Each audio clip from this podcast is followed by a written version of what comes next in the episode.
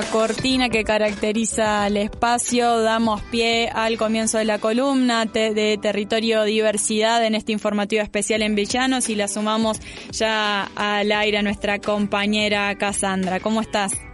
Bienvenida. Hola, ¿qué tal, Jorgelina? Buen día, buen día a toda, a toda la audiencia a esta hora allí en, en la radio. La verdad es que es un placer nuevamente escucharte y conectarnos, ¿no?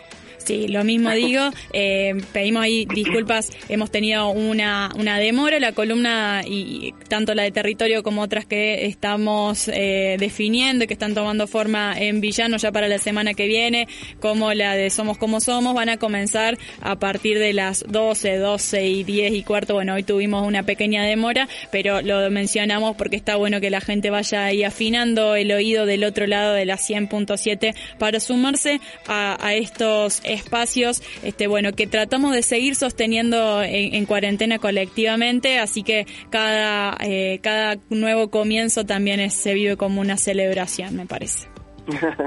sí, sí. Usted no se preocupe, porque de alguna forma nos vamos a ir acomodando. Esto es perfectamente entendible y de alguna forma vamos a ir reajustando nuestro, nuestras salidas al aire. Tal cual, así será. Bueno, eh, la, primera propuesta informativa que queremos compartir tiene que ver con lo que ha sucedido. Disculpen los ruidos, pero ya saben que estamos en casa. Es parte de, quiere salir. Es parte del, trabajo desde casa. No, no te preocupes, casa. la gatita que pide salir una vez que come. Eh, decía que mm, la Comisión de Mujeres y Diversidad de la Cámara de Diputados ha comenzado este martes el debate en torno al tratamiento de los distintos proyectos de ley que eh, abordan por fin el acceso laboral de las personas travestis y trans en la Argentina. Esta ha sido noticia eh, trabajada y tratada y visibilizada por un montón de medios por estos días y mm, era necesario que como primera entrega en esta primera columna del 2020 podamos eh, también nosotros contarle a nuestra audiencia eh, sobre esta reunión que ha sido de carácter informativo, em, que em, se llevó obviamente de, manera virtual, con la participación de referentas em, de la comunidad eh, travesti trans en nuestro país y del colectivo TLGBIQ y más eh, en, la, en la Argentina, ¿no? De distintas provincias. es bueno decir antes de escuchar a, las compañeras entrevistadas, eh, que en marzo de este año han ingresado al Congreso Nacional eh, dos proyectos que ya habían sido presentados anteriormente, que tienen como dos perspectivas para abordar la problemática, ¿no? Una es la ley denominada Ley Diana Zacayán, de cupo laboral travesti trans, y la otra es la ley Loana Berkins, de inclusión laboral formal trans y travesti. ¿sí? Esas son las denominaciones exactas, eh, hay que decirlo así, porque de alguna forma han sido como los dos proyectos em, más visibles en esta primera reunión desarrollada el martes a la tarde allí en la Cámara de Diputados. ¿no? Eh, vamos a escuchar eh, en ese sentido a Saiza Cayana. Sai Cayán es el hermano, es un compañero eh, de Diana, eh, ha sido, eh, hoy por hoy, perdón, es el referente de MAL, del movimiento antidiscriminatorio de liberación. Obviamente el hermano de Diana ha continuado, continúa con el legado de Diana a través de su movimiento. Nos brindó esta entrevista, él en representación particularmente de la propuesta de ley denominada Diana Zacayán de cupo laboral travesti trans. Bueno, eh, mi nombre es Sai Zacayán, bueno, soy coordinador de, del Movimiento Antidiscriminatorio de Liberación, eh, la organización que presidirá Diana Zacayán. Eh, bueno, nosotros estamos con el cupo, con la ley Diana Zacayán, bueno, que estipula el 1% en el empleo público. Eh, más allá de, de, que nuestro proyecto hable del empleo público, eh, lo que por ahí no, nos gusta, nos gustaría como más destacar sobre este momento, decir que este, que esto es un momento bastante significativo para, para nuestro colectivo, eh, porque eh, abrir la reunión, las reuniones informativas o abrir un poco el Congreso con un tema como el acceso al empleo para, para las personas travestis y trans me parece que es que, que habla eh, de una clara intencionalidad o de una clara preocupación por, por, por eh, tener la intención de, de tratar este tema, ¿no? Si bien hay, hay bastantes proyectos y cada uno tiene sus, sus diferentes características o, tiene otras, otras, otras propuestas, pero sí me parece que es importante destacar o entender que eh, aparte de la de, la diferencia política incluso, pero de la diferencia entre los proyectos, más, más allá que en el fondo tengan por ahí lo, la misma intencionalidad o el mismo objetivo, lo que por ahí habría que celebrar o, había, o habría que plantar, plantearnos nosotros como, como como personas que vamos haciendo la política o que vamos marcando un poco la agenda es, es darnos cuenta de que esta es una, una posibilidad histórica que tenemos y tenemos que tener la capacidad de poder sentarnos y acordar de qué forma eh, de qué forma eh, eh, hacerlo, ¿no? Y llegar a, lo que sea el acceso al empleo para, para nuestro colectivo. Me parece que por ahí ahí está un poco la, la, el tema o la cuestión de lo que se dio en el Congreso, de lo que se está dando, de lo que se viene dando y de lo que y lo que podemos empezar a trabajar también desde nuestros lugares, ¿no? Como organizaciones y también como defensores y defensoras de los derechos humanos y como activistas de, colectivo travesti trans, como por ahí esas responsabilidades de decir, bueno, que en este momento qué tenemos que hacer. En este momento me parece que tenemos que empezar a pensar que esta es una es una posibilidad que tenemos que saber aprovecharla. Eh, por supuesto que estamos muy felices y eso, porque entendemos que, que, lo, a dónde apunta, ¿no? Esto y que tiene que ver con, con poder darle eh, un, una oportunidad ¿no? a la comunidad travesti trans eh, de vivir una vida sin violencias. Me parece que, que hay que destacar también eso.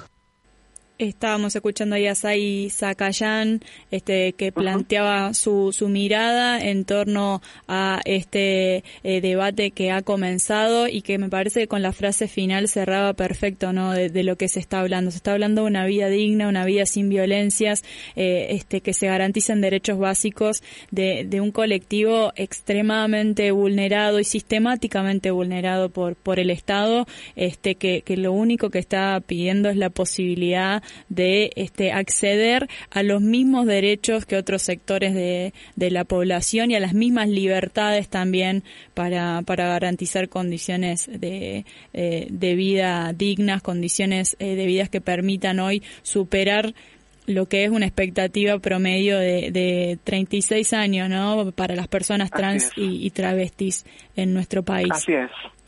Hay que decir, compañera, que en el país existen distintas normativas que se llaman así, ¿no? De cupo laboral trans, que llevan el nombre de Diana, a quien, dicho sea de paso, abro un paréntesis, eh, tuve la dicha de conocer, fuimos amigas, eh, y ella estuvo en mi pueblo, en mi ciudad natal, allí en, en Tartagal, en Salta, eh, acompañando las primeras acciones de activismo y militancia que comenzaba, ¿no? Con, con el grupo de compañeras travestis y trans del norte de Salta, y ella estuvo ahí porque tenía ya una visión eh, eh, más real y participativa de nuestros colectivos en, en esta Argentina profunda, ¿no? de la que mucho se habla, porque sí, así es.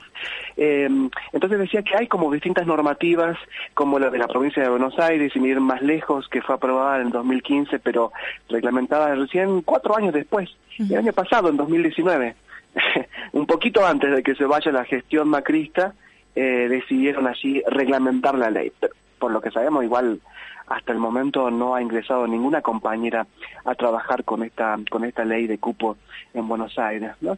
Bueno, hay también leyes similares en Santa Fe, en Río Negro, en Chaco y en Chubut.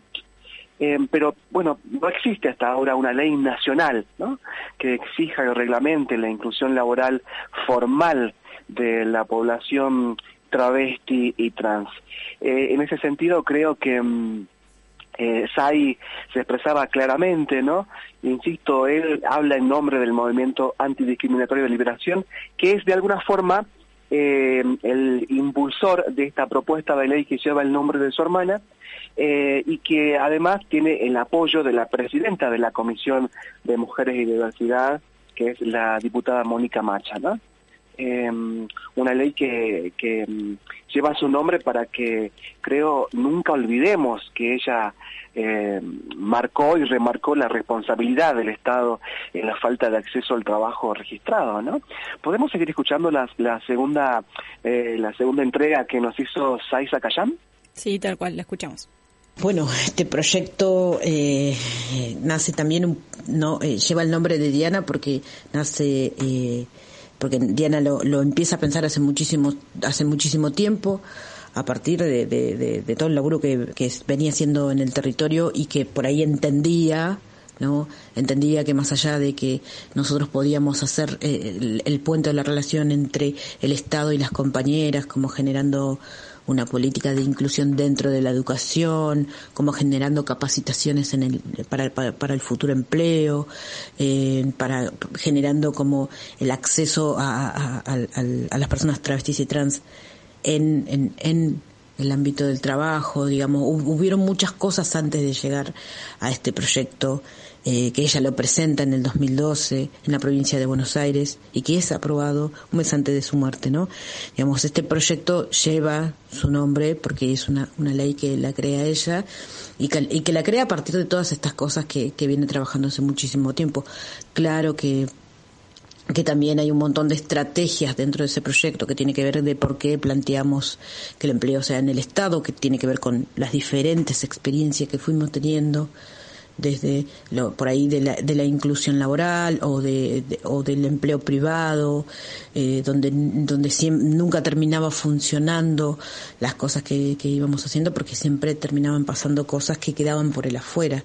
Por ejemplo este proyecto lo que hace es o sea la base de este proyecto es pensar en la en la violencia estructural que existe sobre el colectivo no y, y, bien claro dice que está que la o sea la, la violencia estructural tiene que ver con esto de que eh, de, de, lo que todos un poco decimos o venimos diciendo no del no acceso a la educación de la expulsión del hogar de la expulsión de la de, de la sociedad misma o de la salud y qué sé yo no digamos como como o sea seguramente no, no una persona no está idónea una persona travesti trans y sobre todo las femenidades y también las transmasculinidades porque habemos muchos muchas personas transmasculinas que no que no, no hemos podido resolver un, un montón de cuestiones de nuestra vida eh, con una edad bastante avanzada y eso también tiene que ver con, con el no acceso a un montón de cosas ¿no? entonces digo esa ley tiene eh, tiene tiene estos estos artículos donde también dice y especifica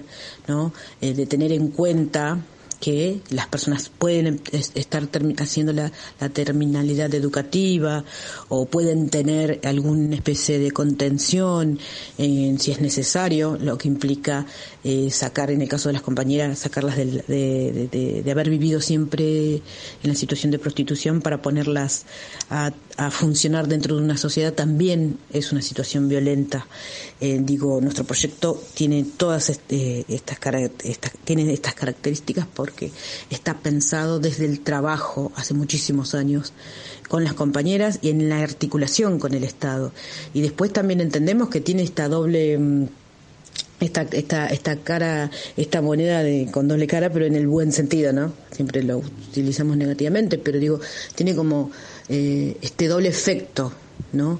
que es no que, bueno cuando si las personas trans empiezan a entrar al Estado y empiezan a trabajar con las políticas públicas también tienen otra mirada y van a tener otra perspectiva y van a poder incorporar o van a poder trabajar en los lugares donde estén con, con, con las políticas que puedan tener el alcance hacia las personas travestis y trans y hacia la comunidad LGTBI también eh, y también poner a personas trabajando dentro del Estado permite la visibilidad eh, de, esas personas dentro del Estado.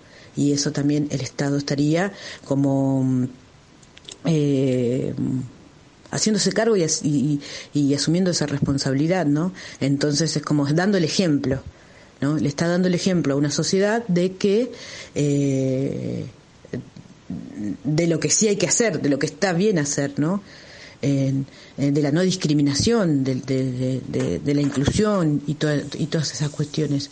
Me parece que por eso este, este, eh, este proyecto, nuestro proyecto, eh, tiene eh, esas características, esa, esas propuestas, me parece que, que puede tener efecto y además también entendemos ahí y también lo pensamos desde, desde lo que el Estado puede darnos también, ¿no? Porque no, también conocimos durante muchísimos años y después de la experiencia de la ley de identidad de género, eh, también fuimos aprendiendo algunas cositas con las que por ahí hay que terminar regulando y a veces por ahí vamos a, vamos a no a sacar lo que queremos, pero bueno, por ahí tenemos que modificar algo o sacar una letra o en el caso o como en el caso de la ley de identidad de género eh, que obviamente todos entendíamos que éramos no binarios pero eh, sabíamos que no le podíamos proponer a un estado que históricamente es o, ha sido eh, como medio como eh, marcado por, por, por por la religión o por, por toda esta cuestión de, eh, de la moral que se construye, qué sé yo, eh, no íbamos a, obtener una ley de esas características. Digo, siempre hay cosas que uno tiene que ir cediendo y tiene que ir y que tiene que saber hasta dónde hasta dónde puede alcanzar y, y, por eso también es nuestra propuesta es un proyecto que está bien pensado y está bien analizado y creo que tiene las condiciones para para para salir no hay ninguna excusa para que se para que ese proyecto no salga, ¿no?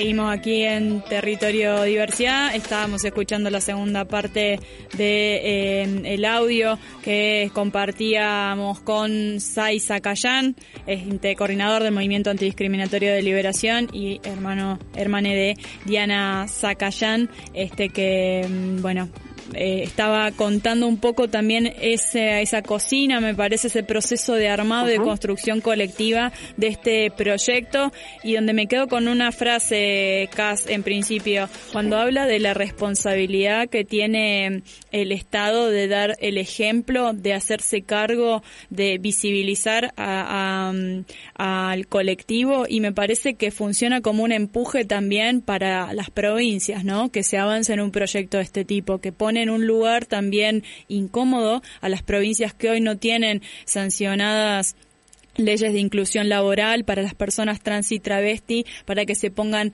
a tono con eh, estas estas disposiciones y estos debates que eh, hoy se están habilitando desde desde el gobierno nacional. Así es. Hay que decir, compañera, que son siete los proyectos en discusión que establecen entre el 1 y el 2% de cupo, en algunos casos para el sector público y en otros también para el sector privado, ¿no? Porque buscan este objetivo, que es estimular políticas de inclusión, que eviten la discriminación, la posibilidad de que las personas travestis, transexuales y transgénero puedan conseguir un trabajo formal y que accedan a las eh, mismas oportunidades laborales que cualquier otra persona sin distinción de género. Pero bueno, este, hay como eh, bemoles, digamos, en el medio. El otro proyecto que fue más mencionado en esta primera reunión informativa del martes pasado a la tarde allí en la Comisión de Mujeres y Diversidad, que este, reitero está presidida por la diputada Mónica Macha, tiene que ver con el proyecto de inclusión laboral eh, travesti trans que lleva en este caso el nombre de Loana Berkin. ¿sí? Esta es una propuesta presentada por dos instituciones, eh, por la Liga LGTBIQ de las provincias, con sede acá en la provincia de Córdoba, y la Convocatoria Federal Trans Travesti Argentina. En ese sentido vamos a escuchar, en el tiempo que nos queda, a la doctora eh, Claudio Vázquez Aro, ella es eh, profe catedrática eh, travesti de la Universidad Nacional de La Plata, además es la presidenta de OTRANS, la organización que representa a las trans y travesti inmigrantes en la Argentina, y también presidenta de la convocatoria. ¿no?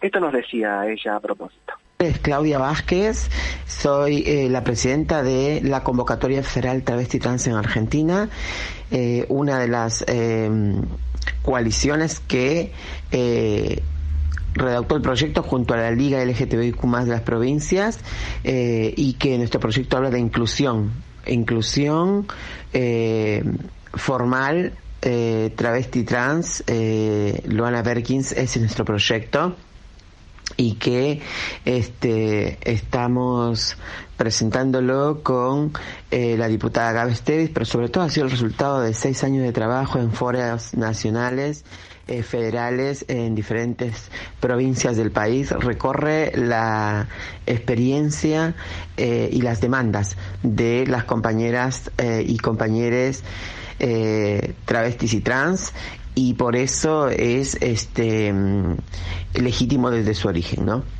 Bueno, la reunión del martes eh, significó nuevamente la posibilidad de trazar un camino de este debates respecto a lo que tiene que ser la sanción de la ley de inclusión formal para travestis y trans en la República de la Argentina Creemos que nosotras es la tercera vez que presentamos un proyecto, el proyecto de inclusión laboral formal eh, a nivel nacional, Loana Berkins, eh, de la mano de dos coaliciones, de la Convocatoria Federal Trans y Travesti Argentina y la Liga LGTBIQ de las provincias, somos las que lo impulsamos y quien lo presenta es la compañera Gaby Esteves, creemos que nuestro proyecto es el proyecto que no solamente se limita al cupo, porque el cupo para nosotras es un techo, por eso hablamos de inclusión. Esa es la gran diferencia, porque creemos que no alcanza solamente con trabajo en el Estado. Nosotras decimos que el 1%, el 1,5% de compañeras travestis y trans y compañeros trans eh, tienen que estar en el Estado, pero también en el ámbito privado y el ámbito privado la única manera de este, que puedan contratar a personas travestis y trans, las, las empresas privadas no lo van a hacer por arte de magia, sino por eso necesitamos que intervenga el Estado, ¿no? Y el Estado tiene que intervenir ahí con este, herramientas que puedan generar estas contrataciones, como por ejemplo, este, la cuestión de los importes impositivos de las empresas, ¿no? Si contratan personas trans, el Estado puede generar un tipo de quita o eh, descuento. Eso estamos también por tratarlo y discutirlo, pero sí creo que el Estado tiene que llevar adelante estas estas medidas, ¿no? Como también la capacitación para las compañeras travestis y trans en relación a la idoneidad. No pueden quedar por fuera, sino que tienen que ser contratadas. Eh, tienen que ser ellas contratadas con eh, la posibilidad de tener un trabajo en condiciones formales, ¿no? Entonces, digo, nuestro proyecto tiene incluso este incorporado también a la ley de contrato de trabajo la no discriminación por este cuestiones de eh, identidad de género, ¿no? En relación a eh, algo que nuestra ley de contrato del trabajo en el siglo XXI ni siquiera lo contempla. Bueno, varios puntos que tienen que ver con hablar de eh, inclusión y no solamente de cupo. Creemos que este, esta es una deuda histórica que el Estado tiene que reparar los años de violencia eh, sobre las personas travestis y trans y creemos que tenemos el mismo derecho de acceder a un trabajo formal en condiciones formales como cualquier ciudadano o ciudadana común para poder proyectar una vida en igualdad de condiciones, ¿no? Porque si tenemos un trabajo vamos a tener un plato de comida en la mesa asegurado, vamos a poder acceder a una obra social, vamos a poder este, sindicalizarnos, vamos a poder tener una vivienda y vamos a poder tener este los eh, beneficios, aportes, por ejemplo, que tiene cualquier trabajador o trabajadora formal, ¿no? Entonces decimos, sin más demora, señores diputados, eh, ley eh, de inclusión laboral travesti trans ahora. Bueno, ahí escuchábamos entonces la palabra de Claudia Vázquez Aro, referente de OTRANS y de la Convocatoria Federal Trans Travesti Argentina, eh, contándonos los detalles finitos sobre esta segunda propuesta, digamos, la más visible, esta primera reunión informativa que se dio el martes pasado en la Comisión de Mujeres y Diversidad de la Cámara de Diputados de la Nación. Eh, esta propuesta de ley lleva el nombre de Loana Barkins eh, y va a ser seguramente eh, una de las propuestas que genera allí la tensión, ¿no? Em, la ida y venida entre las diferentes propuestas que también se han presentado en estos años en el Congreso. Decíamos, son siete las propuestas legislativas, son hay otra, una tercera, digamos, quizás también un poquito más nombrada, denominada Ley Integral Trans Ya, ¿no? Que también habla sobre más o menos lo mismo.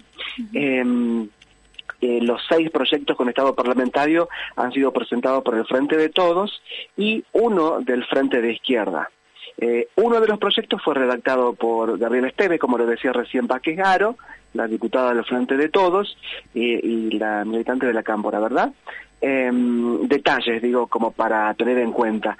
Entre las participantes o expositoras estuvieron eh, varias diputadas, eh, la cordobesa Brenda Austin, eh, también habló Maximiliano Ferraro, el jefe del bloque de la coalición cívica, también, digamos, este eh, hablaron compañeras referentes de otras organizaciones como, como ATA, eh, como la misma referente hoy de la, de la eh, Dirección Nacional de Políticas contra la Discriminación del INADI, Ornella Infante, también habló la referente de 100% diversidad, Victoria Castro, tuvo la palabra Paula Raigada, una activista transfeminista, asesora ella en el mismo Congreso, eh, este, la palabra de Karin Tuma, la referente de la Secretaría de Identidades Trans y Travestis de la Liga LGBTIQ de las provincias,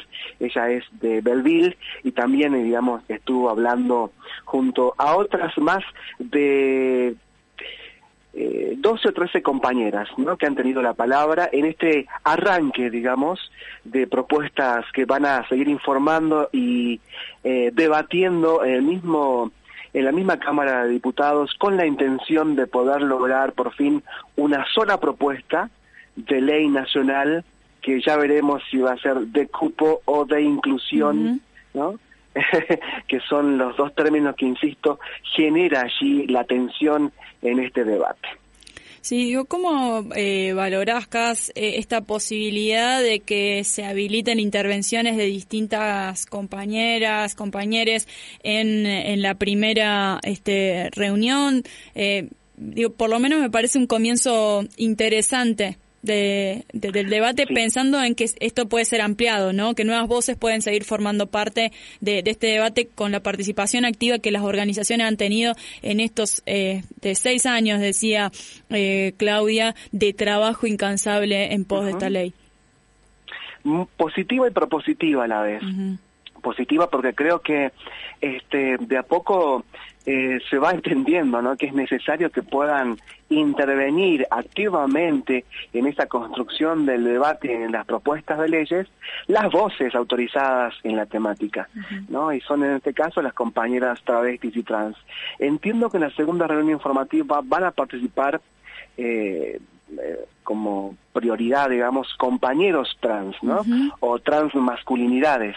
Esa es la intención, por lo que veo a través de los de las conexiones eh, de WhatsApp, de, de, informaciones que vamos recibiendo, se está armando así la segunda reunión para el próximo 30 de junio, en donde se está pidiendo la participación activa de las masculinidades trans o varones trans eh, u hombres trans eh, de la Argentina, ¿no? Así que luego contaremos seguramente quiénes serán esas voces referentes eh, para, para hablar, digamos, y, seguir en la, en la discusión de, de, estas propuestas.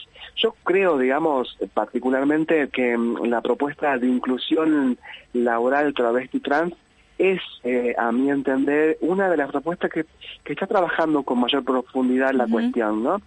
Eh, creo que lo que agrega el proyecto de inclusión es la creación de incentivos impositivos para, para las empresas privadas radicadas en, en nuestro país que ocupen a personas travestis y trans. Igual hay, hay que abrir un paréntesis porque um, habría que ver hasta qué punto esto puede ser un valor para la misma propuesta. Ya veremos hasta dónde se llega, ¿no? Porque la verdad es que hay que tomarlo con pinzas a la hora de pensar a quienes se eximen de estos impuestos, porque estamos hablando de empresas tremendas que ya sabemos, digamos, de qué forma piensa el trabajo o, o valora las tareas que pueden desarrollar las personas en cualquier empresa, ¿no? Siempre, para mi punto de vista, desde el ninguneo y este a veces desde una exposición exagerada en relación a la cantidad de horas de trabajo y un montón de factores que tenemos que, que tenemos que evaluar allí, ¿no? Sí, y, em, me animo a sumar, Cas, también que eh, cuando se agrega esta medida, pero eh, no se piensa acompañado de otro tipo de, de programas de sensibilización, de trabajo institucional, pueden ser este, la incorporación de eh, los trabajadores a empresas privadas, tener un objetivo especulador, ¿no? De, de beneficiarse con estos incentivos impositivos y no realmente generar un entorno de trabajo no que no discrimine y que realmente incluya eh, a, las personas trans y travestis en ese ámbito. Entonces, a mí me parece que en, ese sentido va de la mano eh, ese punto que establece la ley en cuanto a incentivos impositivos con este otro punto sobre la creación de un programa de sensibilización que se trabaje dentro de la administración pública, pero también dentro de las empresas privadas para este para abordar la identidad y la expresión de género y generar eh, digo la inclusión en el cotidiano, en, lo real, en el vínculo con eh, el compañero, la compañera de, trabajo, en, los lazos sociales que también hacen a cualquier este a cualquiera cualquier relación laboral. Entonces eh, creo que van van de la mano porque entendemos que los cuerpos de las leyes por más este, eh, por más que estén exquisitamente desarrollados, por más de sus precisiones y, el, que el texto sea de avanzada, después tienen que traducirse a prácticas sociales concretas y eso cuesta muchísimo más que solamente un párrafo bien redactado, ¿no? Este, y que contemple múltiples derechos que se ven vulnerados. Así que me parece que, que va, va de la mano con una fuerte tarea en ese sentido cualquier se, cualquiera sea el texto de, de, la ley que después se logre, sobre el cual se logre consenso. Así es, y que seguramente va a ser auscultada por la tarea que desarrollan las organizaciones de la sociedad civil en general y particularmente nuestras propias organizaciones. De esto no me cabe la menor duda, pero sí, digamos, en el caso, en el supuesto caso de que eh, esta propuesta de ley llegue por fin eh, a ser tratada en las dos cámaras y a, aprobada, a aprobarse, este, después viene todo otro gran camino o tarea que es ver cómo se aplica efectivamente la ley, ¿no? Mm. Eh, pero bueno, este, entiendo que vamos a llegar a un diciembre del 2020, quizás recién con una propuesta discutida, analizada y pensada de, este, parida desde estas reuniones informativas eh, y de debate, ¿no? Eh, no sé si ah, este, existirá por los tiempos mismos del Congreso la posibilidad de que en este año se apruebe esa, esta, esta propuesta de ley. Pero bueno, eh, creo que vale la pena destacarlo porque se retoma nuevamente esta agenda que quedó un poco truncada el año pasado eh, y que no sabíamos efectivamente si en este contexto de pandemia, de urgencias y de reacomodo que existen en todas las instituciones del país y del mundo, no sabíamos si efectivamente iba a ser tratado. Por suerte sí, digamos, hubo un acuerdo para que se vuelva a tratar, eh, las organizaciones que presentaban sus propuestas de ley este, han trabajado un poco con los tiempos del Congreso al volverla a poner en sintonía, digamos, ¿no? con los tiempos del Congreso, así que este, esto recién comienza. En los próximos reportes contaremos seguramente más detalles. ¿no? Vamos a seguir sumando voces eh, y me, queda aportarte esta reflexión también cuando estamos hablando de, bueno, en el marco de la pandemia, qué prioridades este, tiene los, eh, el Estado, ¿no? Eh, es importante mencionar que esta ley tiene que ver con, con la pandemia, ¿no? Porque cuando hablamos que, de que el 64% de las personas trans y travesti no tiene cobertura de salud, también estamos hablando de salud pública y estamos hablando de cómo contener a, a, los sectores sociales que hoy se encuentran en una situación más, más vulnerable ante esta emergencia. Entonces, me parece que eh, es, es, meritorio y es este eh, el momento también para empezar este debate eh, entendiendo cómo la situación de emergencia sociolaboral que eh, tenía la población trans y travesti se ha solo agravado con esta eh, pandemia, ¿no? Digo, no ha habido ninguna política destinada específicamente para, para las personas trans y travesti y esta ley eh, implicaría, implicaría también poner visibilidad sobre el estado en el que se encuentran en este, en este contexto. Me parece que, que es, bueno, el momento preciso, incluso preciso porque el debate llega siempre tarde, me parece, las leyes llegan, llegan siempre tarde ante las coyunturas sociales, pero este que, que el contexto de, la pandemia no tape que esto también es un problema de, de, salud pública, de contención social, que tiene que tener un rol activo del Estado eh, hoy más que nunca. Así es, compañera, absolutamente de acuerdo. bueno, nos encontramos el próximo jueves. Exactamente, nos encontramos el próximo jueves con la promesa de eh, las 12 del mediodía como horario cumplido. Em, y bueno, mm, si te parece, Cassandra, no sé si, si está de acuerdo, lo voy a preguntar al aire, pero bueno, eh, el espacio lo pueden escuchar en, unos días, lo vamos a estar subiendo a, al Evox, si te parece, para compartir también este trabajo.